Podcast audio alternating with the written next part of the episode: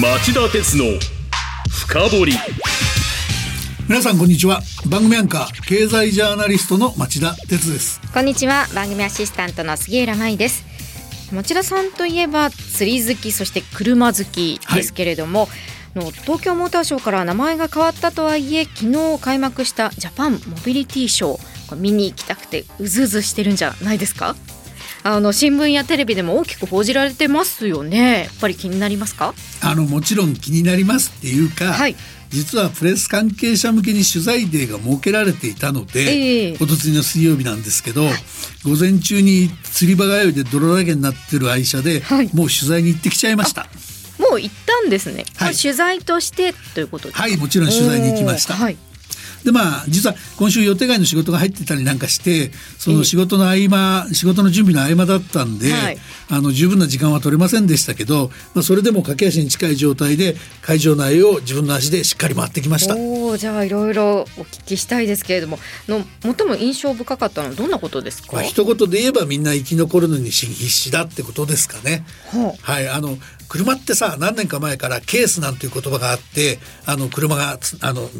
無線でつながってるとか、はい、自動運転だとかシェアリングだとか電動化だとかそういう頭文字取ったあの言葉だったですけど、はい、ケース。ああいうのが登場してその自動車産業を取り巻く環境は車の誕生以来およそ100年ぶりの大変革に見舞われてるなんてことがよく言われてましたでしょ、はい、ああいう言葉を反映してそのモビリティショーを主催する JAMA 日本自動車工業会はもちろん、えー、参加各社も新たな時代にどう生き残るのか、えー、結構必死に格闘しているところが多いんだなとそういうことがよくわかる展示だったなと思ってます。えー、でまああのちょっとした移動にすごく便利なパーソナルモビリティなんていうのが言われてますけど、はい、もうこれはもうそこかしこに展示されてましたし、えー、飛行機や空飛ぶ車を展示してる会社もありましたしあの EV 電気自動車市場の急成長を見込んで新規参入したいんだっていうベンチャー企業もたくさん参加してました。えー、でまあ反面ですねそのガソリンの車の市場とかガソリンの車産業の終わりがすごくすぐそこまで近づいてるのかなと、まあ嫌顔にも感じる場面もあったというか、まあ栄枯盛衰世の常とはいえですね僕のような古いタイプの車好きにはかなり寂しさを感じないではいられない場面もありました。えー、いろんな感情があった。もう入り混じっちゃいましたね。そうなんですね。じゃああの今日の町田鉄の深掘りはこのモビリティショーの取材報告ということでよろしいですか？あのはい僕もそのつもりだったんでもちろんそうさせてください。はい。では今日の番組のテーマどうしましょうか？えー、では杉谷さんこれでお願いできますか？車市場と産業の衰退の波もそこまで迫っている。町田鉄が華やかなモビリティショーの取材で感じたこととは？はいということで、えー、今日は華やかなお祭り騒ぎに包まれているモビリティショーの取材で、えー、僕町田鉄が感じた光と影の両面をリスナーの皆さんに聞いてもらいたいと思います。町田鉄の深掘り。この番組は NTT グループ三菱商事ジェラの提供でお送りします。町田鉄の深掘り。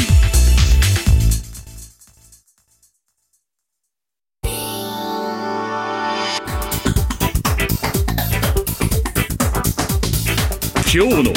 深掘り。さて改めまして今日のテーマは車市場と産業の衰退の波もそこまで迫っている？町田鉄が華やかなモビリティショーの取材で感じたこととは？今日は国内最大の乗り物イベントジャパンモビリティショーについて事前取材してきた町田さんにお話ししてもらいます。はい。なんですが、まずは杉浦さんからイベントの名称とか開催場所日程をちょっと紹介してください。はい。イベントは1954年昭和29年に第1回が開催されていますが今回名称が新型コロナウイルス感染症危機前の2019年に開催された第46回まで使用された東京モーターショーからジャパンモビリティショーに変わりましたまあ、これは車のショーから様々な移動手段が登場する新しい時代に変わりつつあるという主催者の時代認識の変化を映したものです。会場は東京有明の東京ビッグサイト。開催日程は昨日10月26日から11月5日までの11日間です。で詳しい入場料などは、えー、モビリティショーのホームページでご確認ください。はい、杉浦さんありがとう。一般の方やお子さんに乗り物の未来を知ってもらい将来への夢を膨らませてもらうには、うん、学校のイベントに仕上がっていると思います、はい、まあ、中身についてはこの後評価できること寂しいことなど率直にお話ししますが季節もちょうど行楽の秋ですから興味のある方はぜひ行かれると良いと僕は思いました、うん。はい、町田さんこのモビリティショーって新しいイベントの名前なんですけれども長い歴史あるモーターショーの名前を捨てたというのはやっぱり思い切った対応だと思うんですが本当のところ何かあったんですか？そうですね。主催者 JAMA 日本自動車工業会の、えー、公式説明にはないんですが、はい、まあ、あえて言えば4年前コロナ危機前の2019年の東京モーターショーのえー、大成功体験が背景にあったというふうに言っていいんじゃないかと思います。2019年の大成功体験ですか？はい。あのね、実はモーターショーの世界ってここ10年20年2つの大きな変化に見舞われてたんですよね。えー、その第一は国際的な、えー、世界の国際的なモーターショーが退潮する衰える傾向だったんです。かつてはドイツ、アメリカ、日本、スイス、フランスのモーターショーが世界5大モーターショーと呼ばれて各国の自動車メーカーがここぞと競って参加、えー、新型モデルをガンガン発表したものだったんですよ。えー、でところが近年は各国の自動車市場の、えー、成長ペースが鈍りどこのモーターショーも海外メーカーの参加はほとんどなくなって小規模なローカルショーの色彩が濃くなっていたっていう感じなんですね。世界中でですか？えっとね、あえて例外を言うとしたら、中国の上海モーターショーと北京モーターショー。まあ、この二つは中国の市場が世界最大の自動車市場に急成長してきたことがあったんで、えー、まあ、その販売台数も、その中国が世界一に躍り出て久しいですけど、この二つはまあ伸びていた。で、対照的に日本やアメリカ、ヨーロッパでは、自動車の普及が進んで飽和状態になり自動車市場にはかつてのような成長力がない、はい、このためそのアメリカ最大のモーターショーだったデトロイトのモーターショーに参加するのはアメリカのゼネラルモータースなどあの、まあ、3社デトロイト3ぐらいで、えー、え。ー、日本やヨーロッパの自動車メーカーは参加を参加を手控えることが珍しくなくなってましたし、うん、こうした事情はドイツやフランスでも似たり寄ったりということになってたわけです。ですね、であの自国メーカーの方もですね自国のモーターショーへの熱意が薄れてきて観客動員数が減りその観客の動員の減少がますます、まあ、売れ行きがほとんど変わらないということで自動車メーカーのモーターショーへの意欲を衰えさせる萎えさせるという悪循環まで生まれてました。で2000年代に入るとその傾向がもうすごく鮮明になっていたっていうことだと思います。はい、まあ、具体的に言うと東京モーターショーの観客動員数って1991年の201万8500人が過去最高なんですね。で最近ではまあ2005年の151万人がピークだったんですが、まあ、徐々にその数数は減って2017年にはまあ77万人強まで落ち込んでました。随分減ってきてたんですね。でそれで、まあ、前回2019年には何があったんですか？あのね結論数字から言うと77万からなんとこの2019年は130万人を集めすっかり過去の勢いを取り戻した形になったんですよ。でこれはね世界の車メーカーやモーターショー関係者にとっても大変なサプライズだったんですね。一体どうやって東京はこれほどの人を集めたんだと。かなり関心集めちゃったんですよね。確かに。何がそれほどの大成功をもたらしたんですか？その成功の秘密というのを教えてください。その秘密が今回のあの名称変更につながるわけですけど、はい東京モーターショーのテーマやイベントの位置づけをかなり当時から変え始めてまして、オープンフューチャーをまあ合言葉に前面に押し出して実対面でモーターショーからモビリティショーへの、えー、脱皮を目指し始めたのが東京モーターショー2019だったんです。はい、で主催者の JAMA の会長として当時東京都内で記者会見した豊田昭夫トヨタ自動車前社長はこれまでのやり方だと自利品になる車に限らずワクワクする未来の生活を見せたいと語ってました。でこの結果そのモーターショーのモビリティ消化があの時から始まり、NTT パナソニック NEC 富士通など、まあ、およそ60の企業団体の最新技術が集結。90を超すコンテンツも提供されて近未来を体験できるようになったのが東京モーターショー2019だったんです。はい、でそういう意味では満を持して、えー、イベント名もモビリティショーに変えた。これが今回のジャパンモビリティショーというわけです。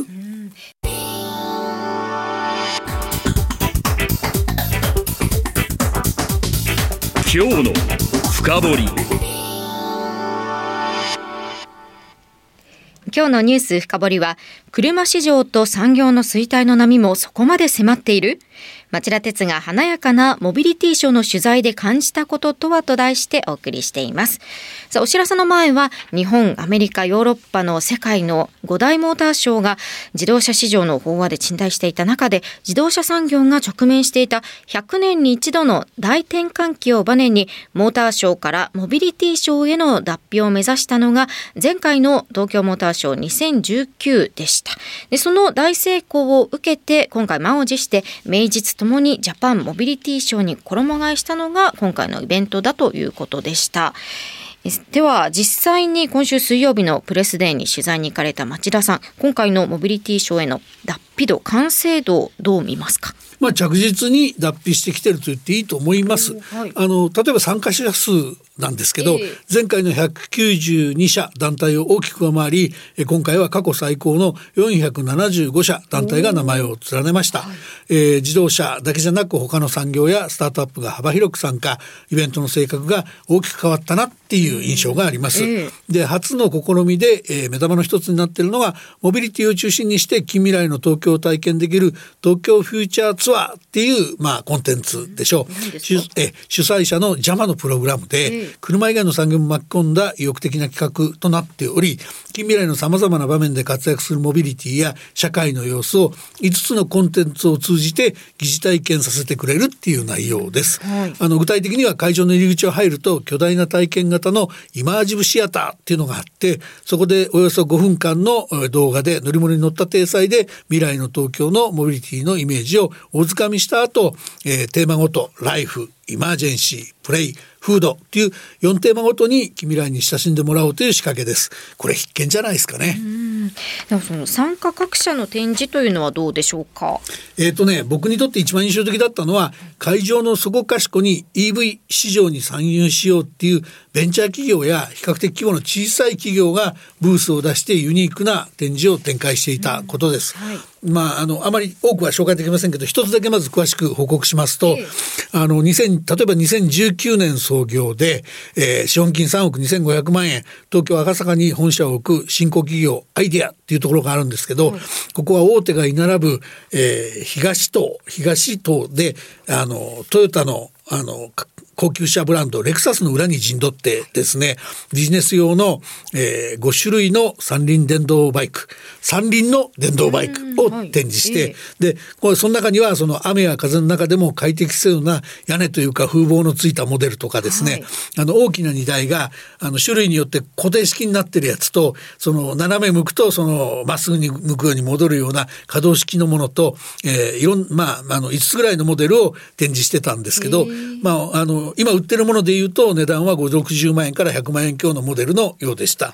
でアイディアのホームページで確認したんですけど、まあ、今部品の入荷が遅れて納入まで3か月から6か月ぐらいかかるってことなんですが、それにしてももう今販売している実際にそういうモビリティが展示されてるっていうことで、はい、まあ時代がここまで変わってるんだなって実感した次第です。それからねこれちっちゃいお子さん絶対喜ぶと思うんだけど、2021年創業で江戸川区に本社を置く燕インダストリーってとこがまるでガンダムみたいなね、はい、人間が乗れるアーカックスというロボット。これをそのユニークな企業がひしめく南展示棟の4階に出品してました。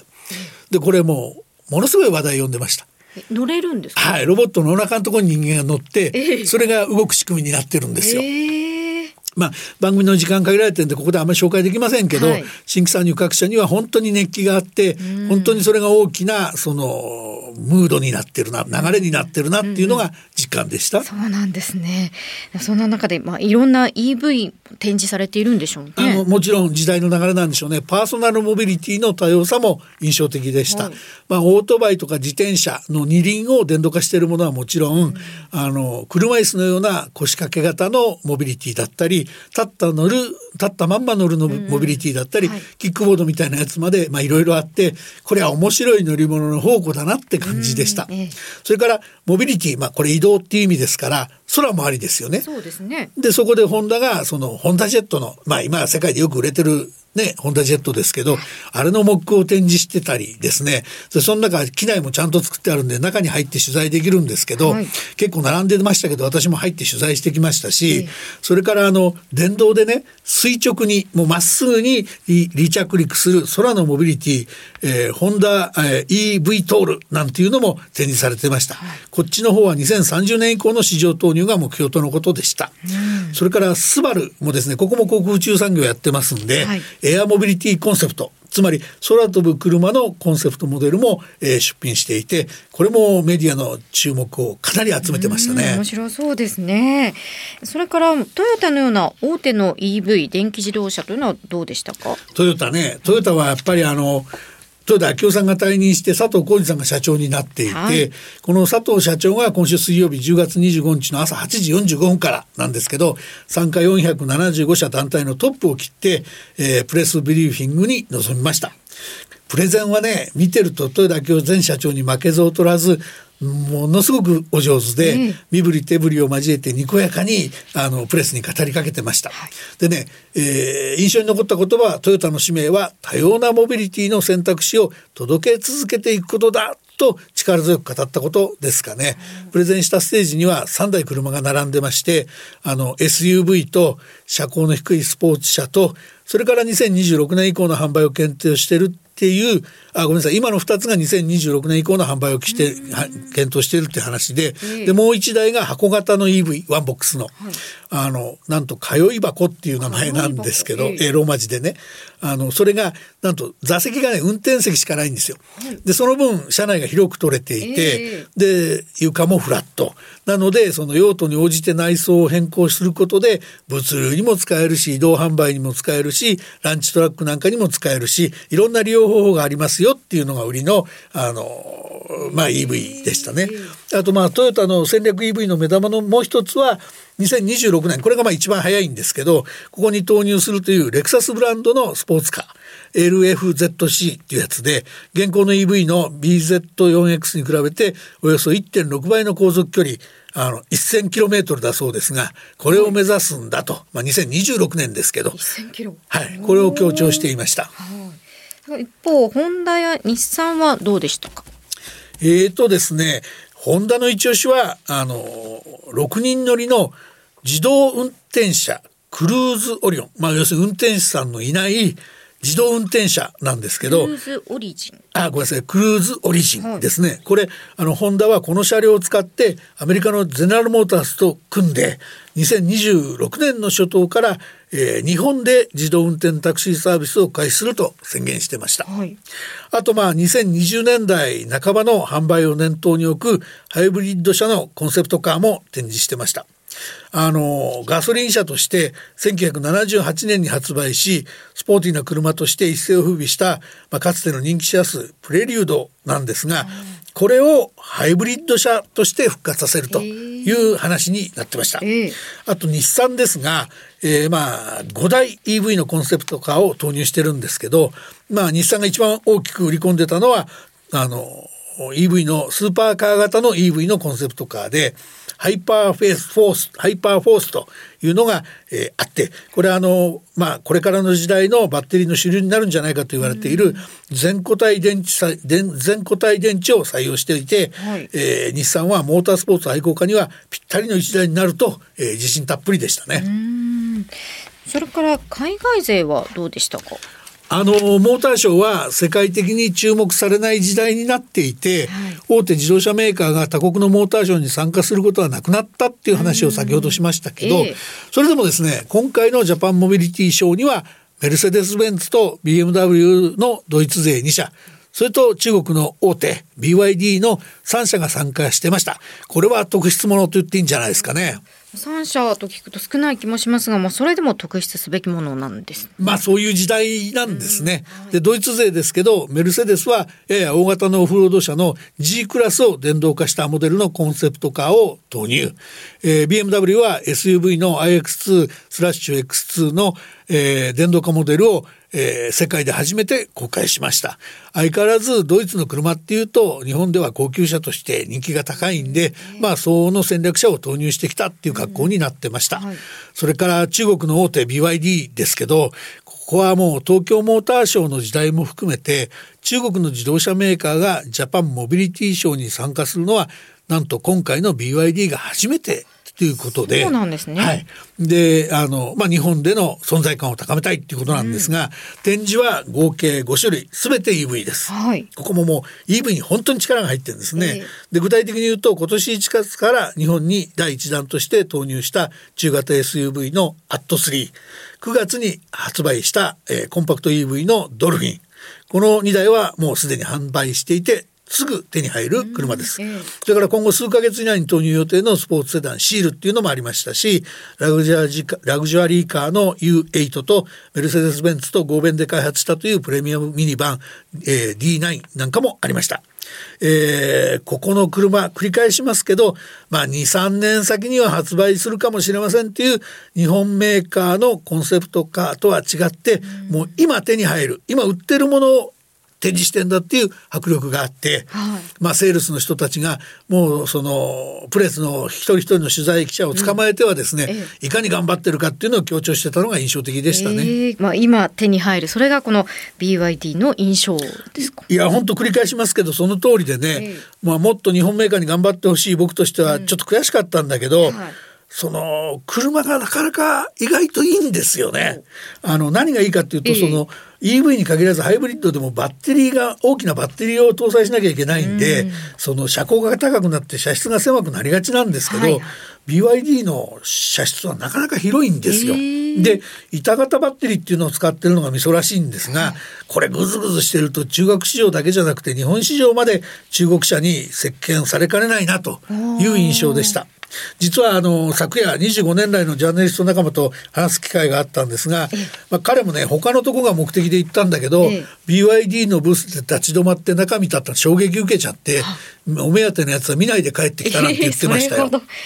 で当面は世界的な EV ブームが続くのはやっぱり否定できない大きな流れだと思うんで、やっぱり日本勢 EV で巻き返すためには本当に急がないといけないなっていう印象でした。うそうなんですね、まあ、盛りだくさんの内容だったようなんですがじゃあさん最後に伝えたいこと言いたいことありますか？まあ、ちょっと情的情緒情緒的な話なんですけどね、えー、最後にお伝えしたいのはそのモータースポーツフォーミュラー1で年間チャンピオンになったレッドブルホンダや、えー、やはり世界のラリー選手権で年間チャンピオンになったトヨタヤリス、それからあの佐藤拓磨選手が乗ったあのアメリカのインディーのマシンなどですね、日本勢が世界で大活躍しているレースやラリーのマシンが、そういう世界に誇れるマシンが今回のジャパンモビリティショーでは、えー、かなりたくさん展示されてるんですね。で、ね、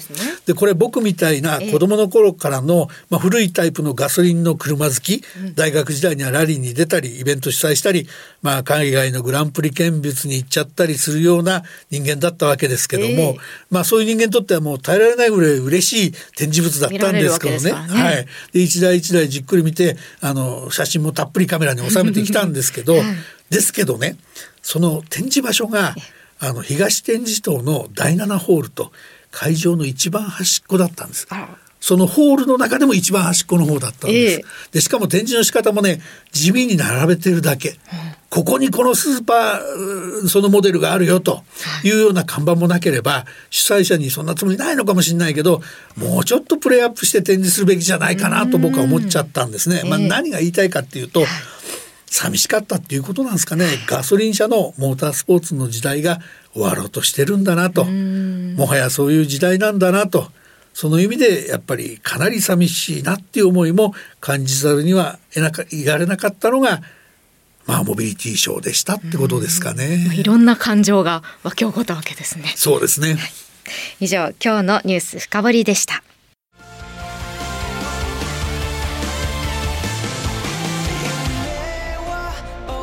本気で夢を追いかける時新しい一歩を踏み出す時大切なものを守りたい時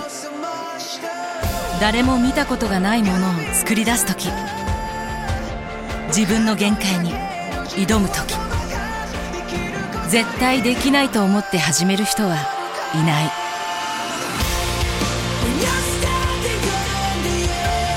絶対なんて誰が決めた？CO2 が出ない日を作る。ジェラはゼロエミッション火力と再生可能エネルギーで2050年 CO2 排出ゼロに挑戦します。発電の常識を変えてみせる。JERA 町田鉄の深掘り。この番組は NTT グループ三菱商事ジェラの提供でお送りしました。さて町田鉄の深掘りそろそろお別れの時間です。え今日は11月5日まで開催されるジャパンモビリティショーについてお伝えしましたが、見るところたくさんありそうですね。ありますしあの実はだからその市場コーナーで、はい。あのそれこそ水素自動車だったり、パーソナルモビリティだったりいろんな市場ができるのに取材は時間がなくて一台も乗れなかったんで。できればそれに乗りもう一回行ってそれに乗ってみたいなとか、うんうん。あとランチカートのグルメがいっぱいあるんですよ、何にも食べないで帰ってきちゃったんであれも食べに行きたいかななんて思いますね、皆さんぜひ足を運びください。町田鉄の深掘りそれでは来週金曜午後4時に再びお耳にかかりましょう。さようなら